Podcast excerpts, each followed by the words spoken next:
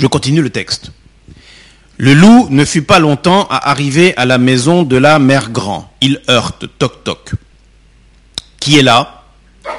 À votre souhait. C'est votre fille, le petit chaperon rouge, dit le loup en contrefaisant sa voix, qui vous apporte une galette et un petit pot de beurre que ma mère vous envoie. La bonne mère Grand qui était dans son lit, à cause qu'elle se trouvait un peu mal, lui cria mais c'est merci, c'est bien. Tire la chevillette, c'est le contraire, mais c'est pas grave. Tire la chevillette et la bobinette, cher. Bobinette étant quelque chose qui fait bobinette comme ça, et chevillette, cheville. Qui...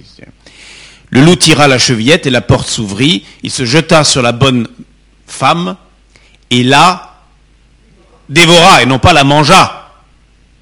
Il n'est pas un gérontophile, vous voyez. Il la dévora en moins de rien car il y avait plus de trois jours qu'il n'avait pas manger. Donc en arrivant, il prend conscience, le loup prend conscience que son jeu avec la fille n'était pas si judicieux, car euh, la mère grand va devenir un obstacle pour vivre son amour. Ah oui. Un obstacle d'ailleurs incontournable, qui va immédiatement s'opposer à son projet. La mère grand aura vite fait de recadrer le petit chaperon rouge et de renvoyer le postulant la queue entre les jambes, si je puis m'exprimer ainsi. Dans sa folie, le loup comprend que l'unique solution est d'éliminer la grand-mère. Alors ça peut paraître comme ça surprenant. Euh, vous dites, oh bah oui, mais attends, ça, éliminer une grand-mère comme ça. Mais bon, vous savez, on peut très bien supposer qu'une personne qui avait déjà des pulsions de meurtre envers elle-même peut les retourner contre, contre quelqu'un d'autre, quand il s'agit surtout d'une cause suprême. Et je ne veux pas développer ici tous les cas de meurtriers qui ont fonctionné sur ce mode. Je ne sais pas, vous regardez de temps en temps, faites entrer l'accusé C'est partie des émissions que vous regardez. Moi, j'adore et, c'est très intéressant parce qu'on observe que, on observe à quel point les gens peuvent tuer pour rien, pour une cause, mais qui nous paraît, en tous les cas, extrêmement minime. Et notamment, il y a un auteur qui s'appelle Max Aube, que je vous recommande, un livre qui s'appelle Crime exemplaire, dans lequel l'écrivain, Max Aube, a regroupé tous les témoignages de meurtriers, enfin pas les témoignages, les déclarations que les meurtriers ont fait au juge en donnant les raisons pour lesquelles ils ont tué. Je vous en lis que deux, les plus courtes, parce qu'on doit quand même euh, avancer. Par exemple, le juge demande pourquoi avez-vous tué madame? Euh, Le meurtrier répond, et c'est vrai ce que je vais vous lire, hein, c'est une vraie déclaration, elle sentait l'ail, elle reconnut elle-même qu'il n'y avait rien à faire. Ce sont des vraies déclarations, et euh, des gens qui déclarent euh, ça, et c'est pour eux tout à fait normal qu'on tue sa femme pour ça, voyez. Ou alors deuxième raison, euh, je voulais un fils, monsieur, à la quatrième fille, je l'ai tué. Bien sûr, tout ça c'est tout à fait normal. Et je vous recommande ce petit livre parce qu'il est, est malheureusement drôle, parce qu'on finit par rire, tellement ça paraît faux, mais quand on sait que c'est vrai, et il suffit d'aller euh, en, cours de justice ici à Paris, vous savez qu'on peut assister librement aux, euh, délibérations. Hein. Donc, la pulsion qu'a le loup.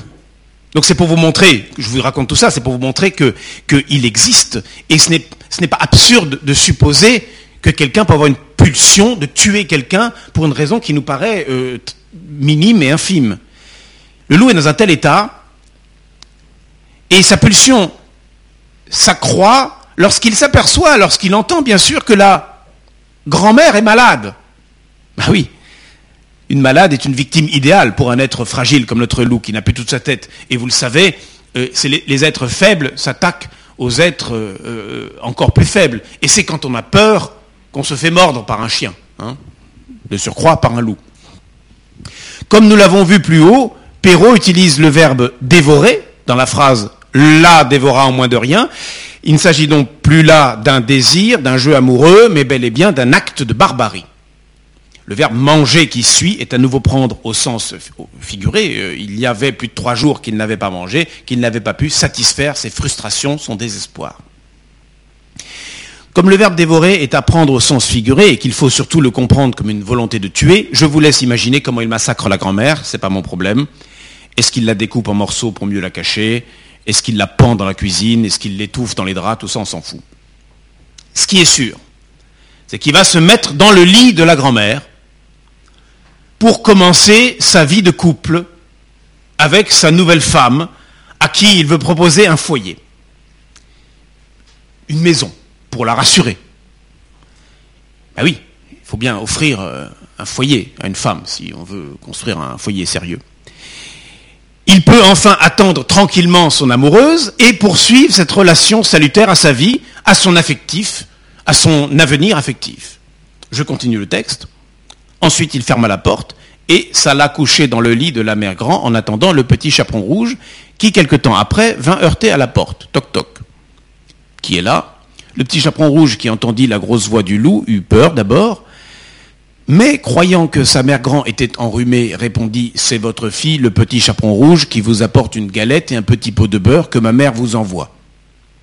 Le loup lui cria en adoucissant un peu sa voix Tire la chevillette, la bobinette, cher rat.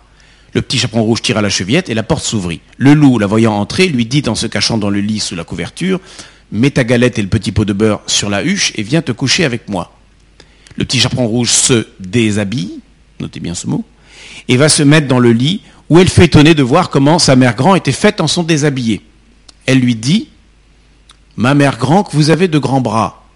C'est pour mieux t'embrasser ma fille. Je vais un peu rapidement, là vous connaissez tous. Ma mère grand, que vous avez de grandes jambes, c'est pour mieux courir mon enfant. Ma mère grand, que vous avez de grandes oreilles, c'est pour mieux écouter mon enfant. Ma mère grand, que vous avez de grands yeux, c'est pour mieux te voir mon enfant. Ma mère grand, que vous avez de grandes dents, c'est pour mieux te manger. Voyez? Et non pas pour te dévorer. Et en disant ces mots, le méchant loup se jeta sur le petit chaperon rouge et le mangea. Donc, quand la fille arrive, elle reconnaît euh, bien la voix du loup. Ah oui, on a vu qu'ils jouaient ensemble, elle a bien compris, si vous voulez. Et même si elle a un peu peur, parce qu'il s'agit quand même du fameux étranger qu'elle ne connaît pas, elle a trop envie d'aller au bout de sa découverte et du jeu que lui a proposé le mystérieux étranger. S'instaure alors, si vous voulez, un nouveau jeu, une sorte de marivaudage, où tous les deux jouent à jouer. Tous les deux sont, dans leur situation, comme sous hypnose. Un petit peu comme quand on est amoureux fou, on est dans un état, si vous voulez, second. La fille, fascinée par la rencontre avec l'être mystérieux, en oublie complètement la grand-mère, d'ailleurs, elle aussi, euh, pensant peut-être qu'elle n'est pas là, qu'elle reviendra plus tard, en tout cas ne soupçonnant aucunement l'acte cruel et barbare du loup. Elle va jouer la scène de séduction avec le loup, toute rassurée de se trouver dans un lieu familier qu'elle connaît, et elle est en quelque sorte déjà en famille, dans sa famille. Hein? Vous noterez au passage qu'il est dit dans le texte de Perrault, le petit chaperon rouge se déshabille. Alors vous pensez bien que si la jeune fille était persuadée de se trouver en face de sa grand-mère malade, elle ne viendrait pas se mettre au lit toute nue avec elle. Oui. Je rappelle également qu'au XVIIe siècle, les gens dormaient habillés. Important ça. Donc, nous sommes donc bien en présence d'un acte d'amour. En tous les cas, Perrault nous donne bien ici un signe érotique par rapport à l'époque. Et on sent qu'il veut décrire une scène érotique. Le loup, lui aussi, a définitivement oublié la grand-mère et le massacre qu'il vient d'effectuer, tout aveuglé par cette nouvelle vie inespérée quelques heures auparavant. Il se considère aussi chez lui et peut se comporter comme si c'était sa nuit de noces. Tout le dialogue qui suit est donc, contrairement à ce qu'on vous fait entendre tout le temps, on fait le loup méchant, etc.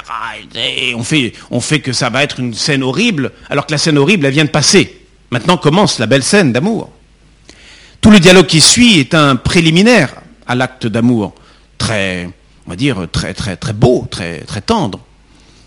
Nous retrouvons d'ailleurs le verbe manger, comme je vous l'ai fait écouter dans les dialogues, c'est pour mieux te manger et non pas pour te dévorer, et à la fin se jeta sur le petit chaperon rouge et le mangea, qui est encore ici à prendre au sens de déguster, de commettre un acte de chair. Voilà. Alors, voilà l'explication que j'ai construite avant d'interpréter mon texte. Mon explication, il n'est pas important de savoir si vous êtes d'accord ou pas d'accord. J'ai essayé de vous proposer quelque chose de cohérent, qui se tient et qui va donner un sens au texte. Je ne suis pas. ma spécialité n'est pas euh, d'analyser les contes. Ma spécialité, c'est de les interpréter en lecture à voix haute. Mais pour cela, il me faut bien construire une interprétation. Et maintenant, je vais vous lire le conte, à moins que vous ayez une ou deux questions avant que je le lise. Je vais vous le lire en tenant compte de mon explication. Et en l'entendant, en entendant ma lecture, vous allez entendre ce que je vous ai expliqué. Et donc vous comprendrez un sens. J'ai fait l'essai, j'ai testé mon interprétation sur des enfants ou sur des adultes. Sans l'explication, surtout les enfants, ils comprennent très bien. Ils disent, mais le loup, finalement, il est très gentil. Mais il y a un problème, c'est qu'il tue la grand-mère. Alors, voilà, ils, disent, donc ils, perçoivent très bien le problème, parce que, en fait, c'est ça le problème. Hein. Il tue la grand-mère. Hein. Alors, on y va.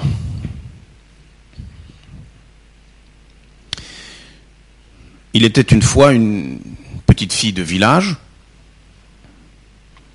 la plus jolie qu'on eût su voir.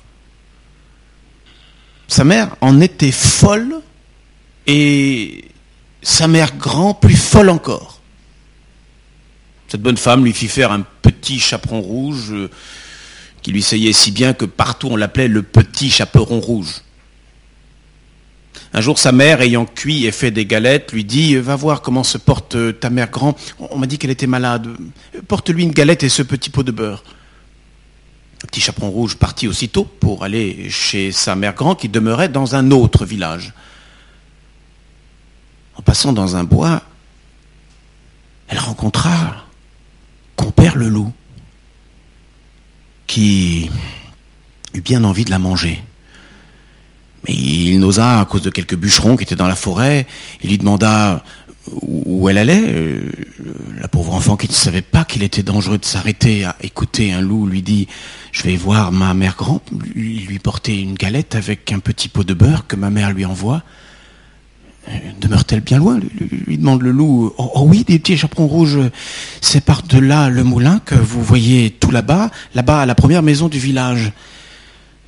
Eh bien, dit le loup, je, veux l'aller voir aussi. Je m'y en vais par ce chemin ici, et, toi par ce chemin-là, et nous verrons à qui plus tôt il sera. Le loup se mit à courir de toute sa force par le chemin qui était le plus court. la petite fille s'en alla par le chemin le plus long, s'amusant à cueillir des noisettes, courir après des papillons, à faire des bouquets avec des petites fleurs qu'elle rencontrait. Le loup fut pas longtemps à arriver à la maison de la, de mère grand. Il heurte, toc toc, qui est là C'est votre fille, le petit chaperon rouge, dit le loup en contrefaisant sa voix, qui vous apporte une galette et un petit pot de beurre que ma mère vous envoie.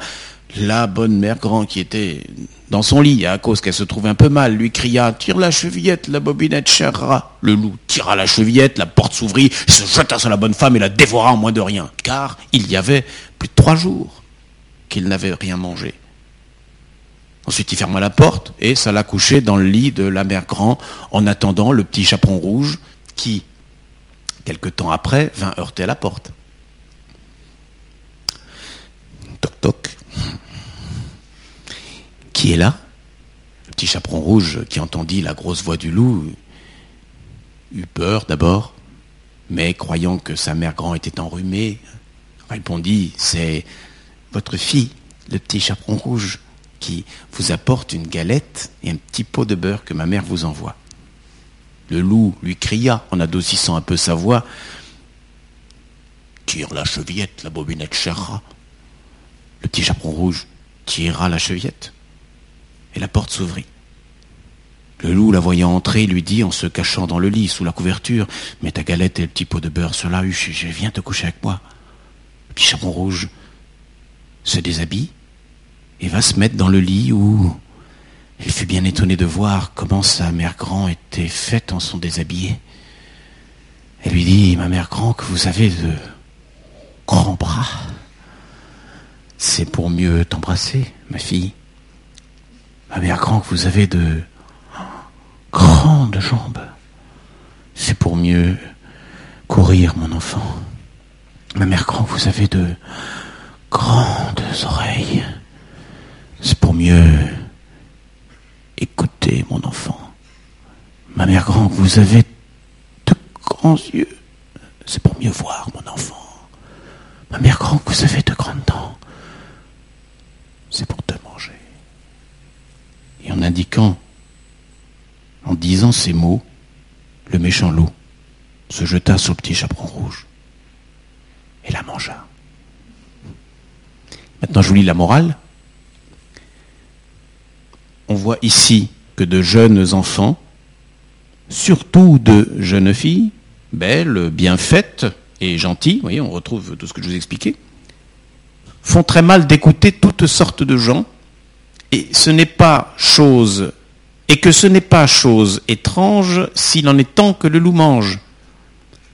Je dis le loup, car tous les loups ne sont pas de la même sorte. Il en est d'une humeur accorte, sans bruit, sans fiel et sans courroux, qui, privés, complaisants et doux, suivent les jeunes demoiselles jusque dans les maisons, jusque dans les ruelles. Mais hélas, qui, ne sait que ces loups doucereux de tous les loups sont les plus dangereux Et vous voyez, c'est en fait tout ça, l'analyse du conte. Que veut dire Perrault? Il veut nous expliquer que ce qui est dangereux, c'est les loups doux, éventuellement amoureux, qu'ils vont, qu'ils vont attirer l'autre personne par quelque chose d'attirant, enfin en tout cas de doux. Et nous lisons toujours le loup cruel, mais s'il était agressif et cruel, le chaperon rouge n'est pas si bête que ça. Les petites filles qui se font enlever, en général, Guy Georges, tout ça, ben, ils sont très gentils au début. Hein. ils sont euh, même affectueux, ils promettent une affection. Et, souvent, ça compense un manque qui n'a pas été donné. Et donc, c'est bien ça. Donc, il est sûr, enfin, Perrault le dit, c'est assez clair, le loup est doux et tendre. Donc, il faut bien trouver une explication qui va dans ce sens. En tous les cas, ce n'est pas un être cruel, visiblement. Et la cruauté, la folie, on va dire, c'est qu'il tue la grand-mère. Mais je pense qu'il est sincèrement amoureux, même si c'est un psychopathe. C'est-à-dire qu'il est clair que c'est un malade, parce qu'il a tué la grand-mère, il quelque chose qui ne va pas chez ce type-là, hein, ça on est bien d'accord. Mais la relation avec le petit chaperon rouge, au moment où il l'a séduit, est une relation, d'une certaine manière, très sincère, très forte et très intense. Voilà, et donc c'est pour ça, à partir de là, eh bien, que je propose d'interpréter le conte comme je l'ai interprété, avec normalement une certaine sensualité dans les dialogues et une approche où euh, la relation à la fin est une scène érotique et non pas une scène euh, de barbarie qui a déjà été commise avec la grand-mère. Voilà. Alors maintenant, je crois qu'il nous reste 10 minutes. Donc si vous avez des questions à poser, des critiques, des insultes, c'est maintenant. Hmm oui, bien sûr. Oui, tout à fait. Ah oui.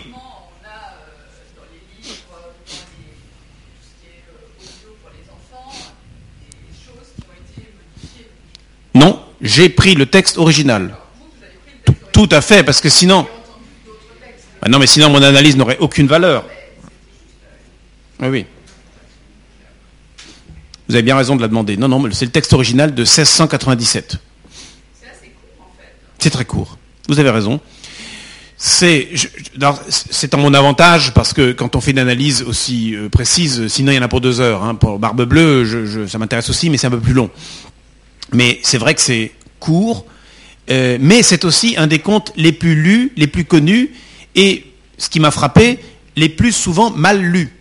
À la fois par le ton bébête, et ensuite par euh, euh, l'effort niveau zéro de l'interprétation. Donc c'est intéressant de poser la question alors que personne ne se la pose et dans tous les enregistrements qu'on peut entendre, hein, euh, ils sont nombreux. Hein. J'en, avais, mais je, savais aussi que j'avais pas le temps de vous les faire écouter. J'avais des enregistrements de toutes sortes. Il y a notamment un enregistrement euh, d'un type qui avait essayé de, retrouver comment on parlait à l'époque.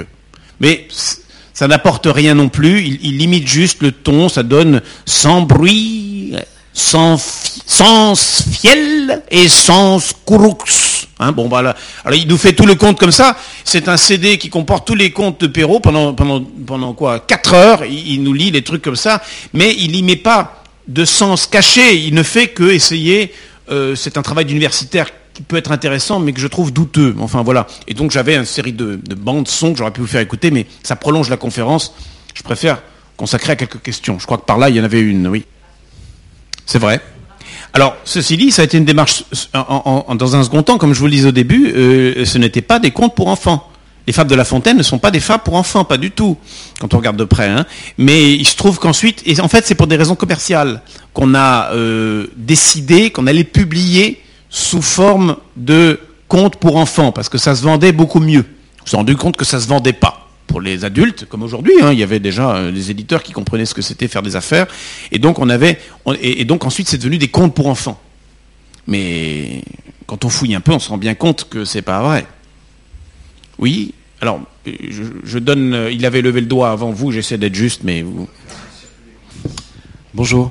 Euh, moi, il y a quelque chose qui me frappe, c'est que vous insistez pas tellement sur le fait que la mère consciente des dangers qui y a à l'extérieur, envoie délibérément sa petite fille se faire manger et semble pas le regretter. Et ça me... Alors, Je, vous rappelle qu'elle se fait pas manger. Enfin, au sens où vous le laissez entendre. Oui, mais la mère est consciente que ça peut se produire, mais elle le regrette visiblement pas dans le compte. C'est vrai, mais c'est vrai que... Alors, il y a bien sûr dans mon analyse une part subjective, mais quand même, ni pour vous, ni pour moi, il est dit précisément euh, quelque chose. Euh, j'explique qu'il s'agit quand même d'une première fois. C'est-à-dire qu'il est dit un jour, sa mère l'envoie porter des galettes. Donc il s'agit bien d'une exception, euh, de quelque chose d'exceptionnel. Elle ne le fait jamais d'habitude. Pourquoi elle le fait ce jour-là? Je n'en sais rien, c'est vrai, vous non plus. rien n'est dit qu'elle n'est pas inquiète non plus. moi, je pense mais je le glisse comme ça, qu'effectivement, comme l'homme est absent, peut-être qu'elle fait venir un homme euh, chez elle, pas obligatoirement pour une relation euh, intime, mais peut-être en tous les cas qu'elle se dit, tiens, un homme arrive ce jour-là, euh, ça tombe bien, ma fille s'en va, il y a sûrement de raison. C'est vrai que c'est pas dit. On suppose, à partir du moment, vous savez, quand on construit une analyse, les trous qui manquent, bon, bah, on les interprète dans, la construction globale. Bon, c'est effectivement, il y a des non-dits.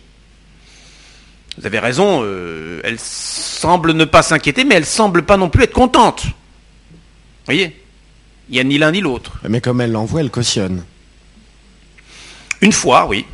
Mais elle le fait qu'une fois, c'est une exception. Donc c'est pas une c'est pas c'est pas euh, une fille qui peut vivre librement comme ça. Et de plus, c'est pour aller chez sa grand-mère qui d'habitude, qui là aussi est malade. Donc d'habitude elle n'est pas malade. Donc on suppose que la grand-mère vient chez eux d'habitude. Il semble dans le conte qu'il s'agit d'une exception. Et en plus, ce n'est pas la priorité pour mon analyse, puisque ce qui m'intéresse, c'est la, relation du petit chaperon rouge avec le loup. La mère la laisse partir. Bon, c'est comme ça. Euh, c'est pas bien, hein, je suis d'accord. Mais je réponds peut-être pas complètement à votre question, mais je n'ai pas plus de réponses. Et vous n'avez pas non plus, il euh, n'y a pas dans le texte une, preuve d'inquiétude. C'est pour ça que, bon, on va dire, c'est un, espace euh, à occuper. Euh, j'avais donc la question suivante. Le conte a été écrit donc fin du XVIIe siècle.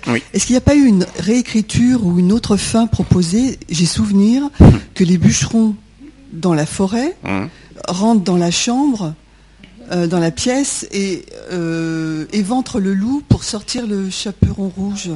la grand-mère ou le hein, Vous avez lu ça aussi, vous hein Je sais pas, est-ce que c'est... Alors, ça a été écrit comme ça 150 ans plus tard, par Grimm, par les frères Grimm. C'est-à-dire qu'il y a deux versions du petit chaperon rouge.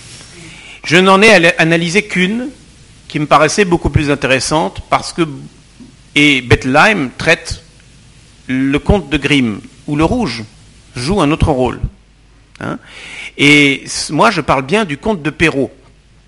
De plus, dans une époque beaucoup plus cartésienne aussi, dans l'écriture, hein, une certaine logique. Enfin, c'est le XVIIe, c'est Louis XIV. Hein.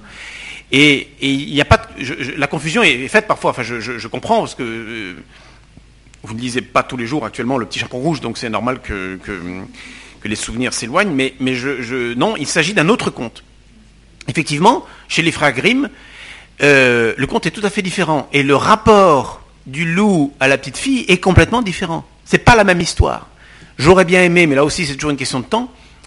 quand on me le donnera, j'aurai deux heures, je, ferai une analyse comparée des deux, parce qu'effectivement, on verra que c'est une analyse complètement différente. Effectivement, après, euh, on ouvre le ventre du loup, et donc, je ne sais pas, je ne l'ai pas analysé, mais il y a moins de doute qu'il s'agit d'un acte grave quand même. Hein. donc on récupère la fille qui a probablement là un acte qui n'est pas du même ordre que chez Perrault. Oui Oui, je, pardon. Juste pour rebondir sur ce que vous dites, les, contes, en fait, ils sont issus vraiment d'une tradition orale. En fait, je fais mon mémoire là-dessus. Mhm. Et la, la, diversité des versions, en fait, c'est que quand on, approche les contes justement d'un point de vue un peu psychologique, comme le fait Bettelheim, on se rend compte qu'il y a vraiment des similarités entre toutes ces versions parce qu'ils rendent compte de processus internes. Et en fait, les différences de versions, de fin, etc ne sont pas sont des ajouts, mais n'enlèvent rien en fait au, sens profond de ces contes. C'est de, là aussi que naît une pluralité de versions et des similitudes entre des pays très différents, des cultures très différentes, où on retrouve en fait des histoires assez similaires en fait dans les contes. Alors, Enfin, c'est un, je, je une approche. Pas tout à fait ce que vous dites. Je, je, pense que là où vous avez raison, c'est que la base, évidemment, là où vous avez raison, c'est que ça part de l'oralité. Ça part de trames un peu comme au jazz, on a une trame, et puis ensuite, certains jazzmen vont, varier plus ou moins. Euh, ces trames sont effectivement identiques. Mais elles varient, effectivement. D'abord, là, il y a 150 différences entre le conte euh, de Perrault et euh, la retranscription de, Grimm. ce sont deux pays de cultures différentes qui, bizarrement, dans les deux cas, enfin, quelques années près, le XVIIe siècle, la France a décidé d'unifier la langue. C'est-à-dire Richelieu décide que le francilien, c'est-à-dire le français qui est euh, autour de Paris, cette région-là, sera le français officiel. Toutes les autres langues sont maintenant, à partir de là, des langues euh, mineures. En Allemagne, c'est le cas 150 ans plus tard, ou même un peu plus tard, je crois. Bismarck euh, réunit, si vous voulez, la langue, et les frères Grimm, comme Richelieu, sont, parce que ça on ne le sait pas trop, ils ont collecté les comptes, mais ils ont surtout construit un dictionnaire le dictionnaire de base de la langue allemande. Et donc, ce travail de collecte de comptes correspond aussi à la volonté d'unifier une langue. Donc, je, pense que à 150, 150 ans, c'est long quand même. Hein. Euh, on le voit, je veux dire, il y a 150 ans, on était... Euh, c'était 18, c'était la, guerre 1870. Euh, enfin, euh, on est complètement. Ça fait quand même, on voit bien comment les choses ont évolué. Donc, je, pense qu'il peut y avoir des grandes différences de sens, même si la base est, la même, euh, mais que je je, pourrais, je pense pas pouvoir analyser de la même manière le conte de, de Grimm. Il faudrait que je fasse l'essai. Mais donc je, je doute que le sens soit le même. Je ne suis pas certain, hein, mais... Est-ce que vous pourriez nous conseiller une version, euh, une bonne version Audio, d'interprétation? Pour le petit chaperon rouge, euh, bah non, j'en ai pas trouvé. J'ai pas trouvé de. Euh, en lecture à voix haute, hein. Non, j'en ai. Il y en a beaucoup. Soit soit c'est accompagné d'une musique ridicule, qui, euh, soit il y a une lecture qui est pas trop mal, mais alors on met une petite musique euh, complètement déconnectée qui, évidemment là aussi trouble le sens, soit les interprètes comme comment elle s'appelle l'actrice Marlène Jobert, qui alors là c'est gnangnan, c'est catastrophique sur le ton enfantin, soit on a des, des contes transformés, c'est-à-dire le texte original est complètement trafiqué, Enfin, il y a plein de, cas de figure. Je n'ai pas trouvé de bonne interprétation. C'est donc la mienne qui est la meilleure. Ben, merci beaucoup. Euh, merci. Euh, merci à vous. Puis Félix. Merci d'être venu si tôt le matin. Et puis j'espère à une prochaine. Et si vous avez d'autres questions, vous passez me voir.